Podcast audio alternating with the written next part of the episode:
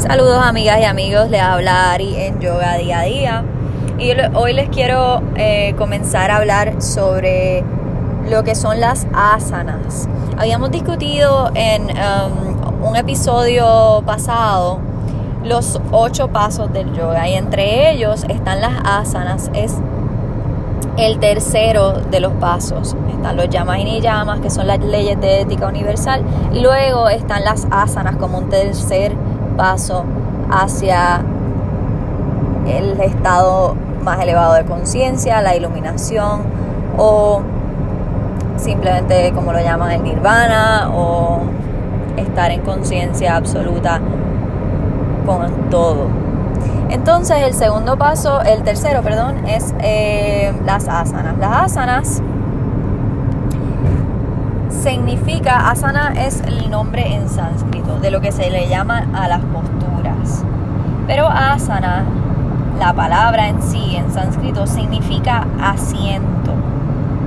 Según Patanjali, que es uno de los grandes maestros del yoga que escribió los Yoga Sutras, eh, es un, pensador hindú de Cachemiro y él define asana como la postura confortable o cómoda, mantenida por un tiempo con mínimo esfuerzo y con concentración en el infinito.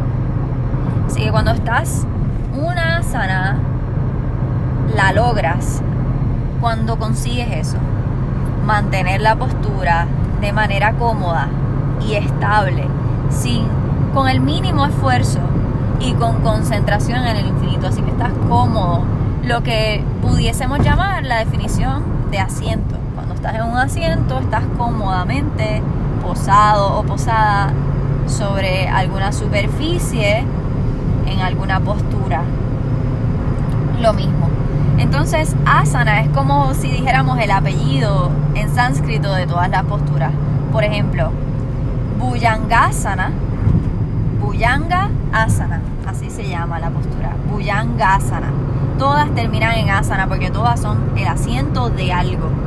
Buyanga, por ejemplo, significa cobra. Así que Buyang asana significa el asiento de la cobra. Y así sucesivamente con todas las demás posturas. Brikshasana. Briksha es árbol, entonces Briksh asana. Asana es asiento, el asiento del árbol. Y todas las posturas están imitando algo de la naturaleza o algún animal o un guerrero, algo de la naturaleza, en donde tú quieres pasar a través de ese campo energético, de ese animal o ese elemento de la naturaleza y, te acomodas, te asientas en su postura, en su lugar, en, en su conciencia. Buscas comodidad ahí. Algo bonito de como ponerse en el lugar de cada uno de estos elementos de la naturaleza y poder vivirlos desde ahí, sentirlos desde ahí, tener esa conciencia y estar cómodo o cómoda en ella. Eso es asana. Entonces, según el Hatha Yoga Pradipika, que es un libro escrito por el maestro Swat Narama, es es una, es una obra completa que reúne todo el conocimiento teórico y práctico de lo que se le llama al Hatha Yoga. Esta obra es de las más antiguas y completas sobre lo que es yoga y todas sus partes. Fue escrita en el siglo VI de nuestra era. Y este maestro reunió en este solo libro todo lo que estaba escrito hasta entonces en los libros antiguos y lo tradujo a algo más sencillo que fue este libro. Hatha Yoga Pradipika significa luz sobre el Hatha Yoga. Y está dividido en cuatro partes. Y estas cuatro partes están compuestos por párrafos o slokas. Entonces el primero de estos libros habla sobre las asanas. Comienza destacando la importancia del, del cuidado del cuerpo físico para lograr la autorrealización y expandir la mente. Así que también conlleva un esfuerzo físico de salud, de mantener el cuerpo saludable, estable, fuerte y flexible para lograr la autorrealización y expandir la mente. Así que en este libro se dan los consejos de cómo debes practicar el Hatha Yoga desde el entorno hasta la conducta que se debe llevar. Y entonces se enseñan seis asanas que son consideradas como el primer paso para lograr un cuerpo sano y bien preparado para mantenerse firme en las posturas de meditación.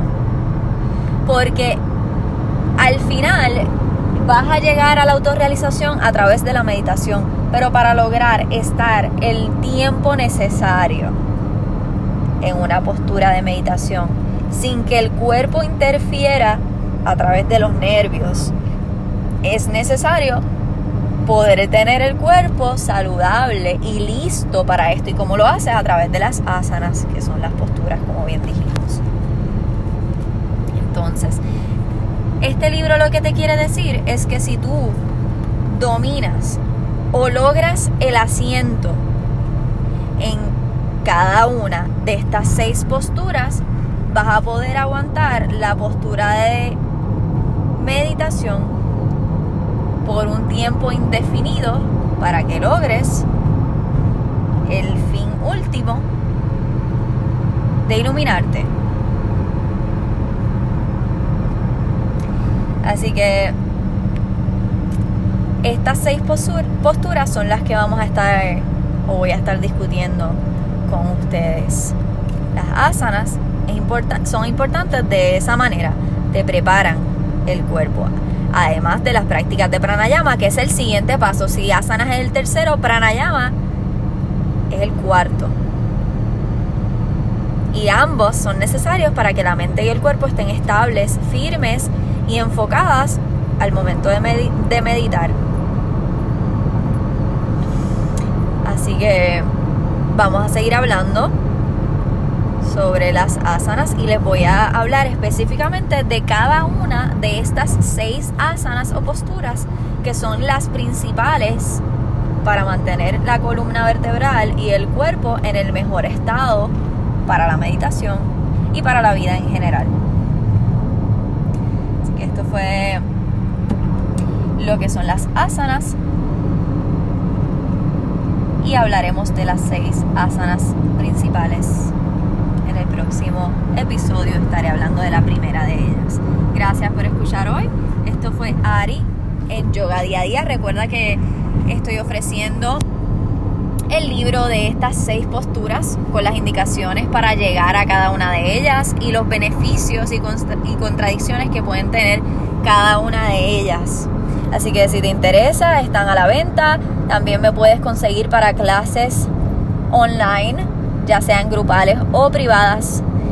Y mis redes son en Instagram Ari Yoga Puerto Rico y en Facebook Ari Espacio OM.